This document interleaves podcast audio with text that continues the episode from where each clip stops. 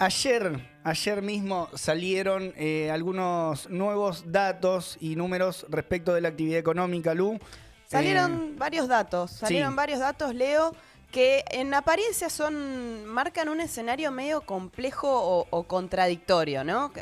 digo, uno los podría ordenar en tres planos. Por un lado, estos datos de la actividad económica, ¿no? Donde luego de la caída de la, por el coronavirus el año pasado, eh, de casi 10 puntos, la actividad económica está mostrando signos de recuperación eh, promedio bastante aceleradas y según el gobierno, terminará a fin de año con un crecimiento del 10% de la economía, ¿no? Había planificado 5,5 Guzmán y está superior, ¿no? Un poco a, las proyecciones iniciales. Después en el mundo financiero tenemos otros datos que parecen, o sea, que vos ves el dato de la actividad económica, después ves el dato del riesgo país, la brecha con el dólar, ¿no? la deuda, decís, bueno, o la inflación misma también. Bueno, acá está todo mucho más picante. Y después tenés otros datos que son los indicadores sociales, el mundo del trabajo, en donde el empleo y los salarios todavía eh, siguen en la zona de promesa de recuperación, ¿no? Todavía este, no, no logran recuperar lo perdido. Entonces, ¿cómo mm, decíamos, bueno, ¿cómo, cómo entender estas realidades que parecen realidades paralelas, que van por vías paralelas? Y ahí, eh, entonces, vamos a desmenuzar un poquito. Primero, bueno, los datos de INDEC que comentábamos recién, publicó los datos de la actividad económica de septiembre, donde la economía subió mensualmente respecto a agosto 1,2%, pero una mejora interanual, o sea, en relación con el mismo mes del año anterior, o sea, de agosto del 2020, del 12,8%, ¿no? Este, es, es, una mejora importante en los primeros nueve meses del año, eh, casi 11% de crecimiento. Y bueno, eh, tengamos en cuenta entonces que venimos de una caída de 10 puntos del, año pasado y que ya se venía de un derrumbe de la actividad este, después de que se desató la crisis eh, con el macrismo en 2018-2019. Pero ahí tenemos un tuit de Alberto Fernández que publicó ayer que dijo, Argentina avanza con un 11,6% de crecimiento interanual de la actividad económica. Seguimos creciendo, lo dicen los números, se siente en todo el país y no pararemos hasta que llegue a cada familia argentina. Se siente en todo el país. Se siente en todo el país. Dice, ¿por qué tuvo que hacer esta última aclaración? Dice, no vamos a parar hasta que llegue hasta la última familia.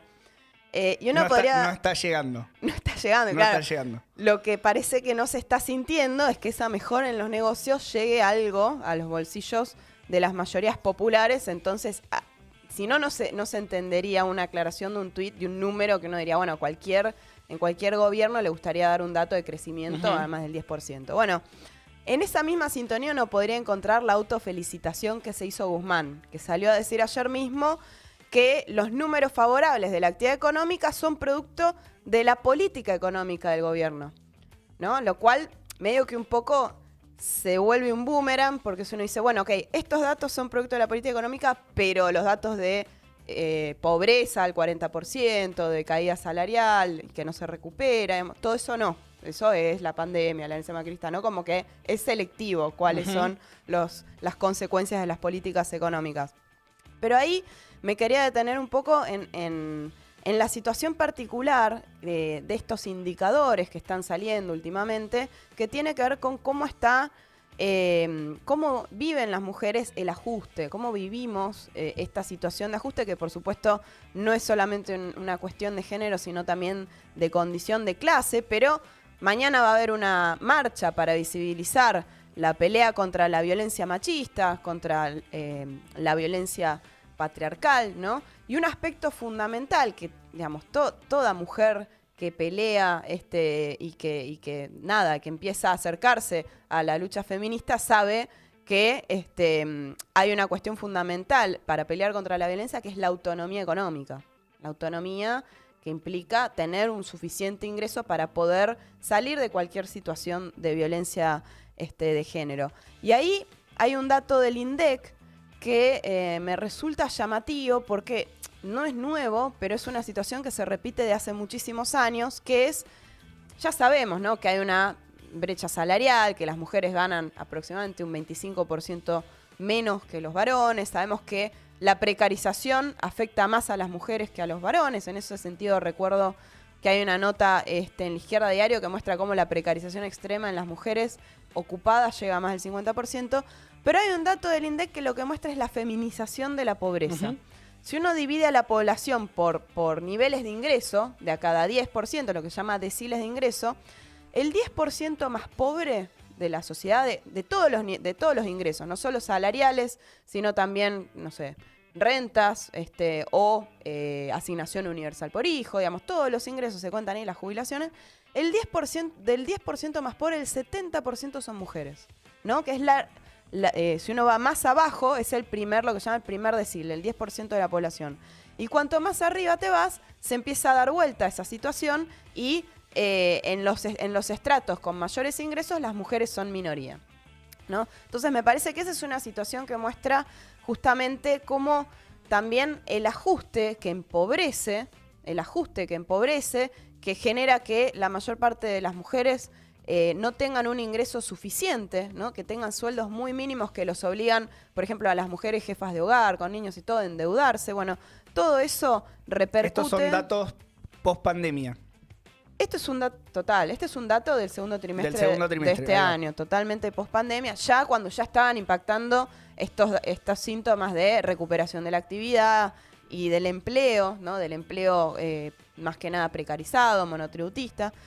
Eh, pero ahí hay un punto, porque Alberto dice, quiero que la recuperación le llegue a cada familia argentina, pero en estos dos años eh, hay dos políticas de ingresos clave que fueron la quita del IFE este año y el recorte en las jubilaciones, que en su mayoría las jubilaciones mínimas las cobran las mujeres, que afectan a las mujeres, sin contar los recortes presupuestarios en áreas como salud o educación, que son mayormente trabajadoras mujeres las que llevan adelante esas tareas, este, que entonces tienen un ajuste en sus salarios y que además todos esos servicios que se recortan impactan en mayor carga de las tareas del hogar que recaen sobre las mujeres. Digamos que el ajuste, el ajuste que comanda el FMI y que eh, por el cual el, gobierno viene cumpliendo todas las recetas, afecta fundamentalmente a las mujeres. No sé si ahí Totalmente. agregar. Totalmente. No, no, no, te, venía siguiendo. Bueno, por eso eh, una de las consignas de la marcha eh, es contra la deuda y contra el acuerdo con el FMI, contra el FMI, porque es una tarea de primer orden que nos afecta directamente. Uno dice, bueno, la violencia contra las mujeres, y sí, este, es un problema enorme que el ajuste recaiga sobre todo, con sobre todo en nosotras. Bueno, ahí hay, una cuestión para seguir muy de cerca, ¿no? Esta contraposición que decíamos entre los indicadores de crecimiento de la actividad, que como en crecimiento de la actividad y otro dato eh, que pasó por ahí un poco más desapercibido, que es el saldo en comercio exterior.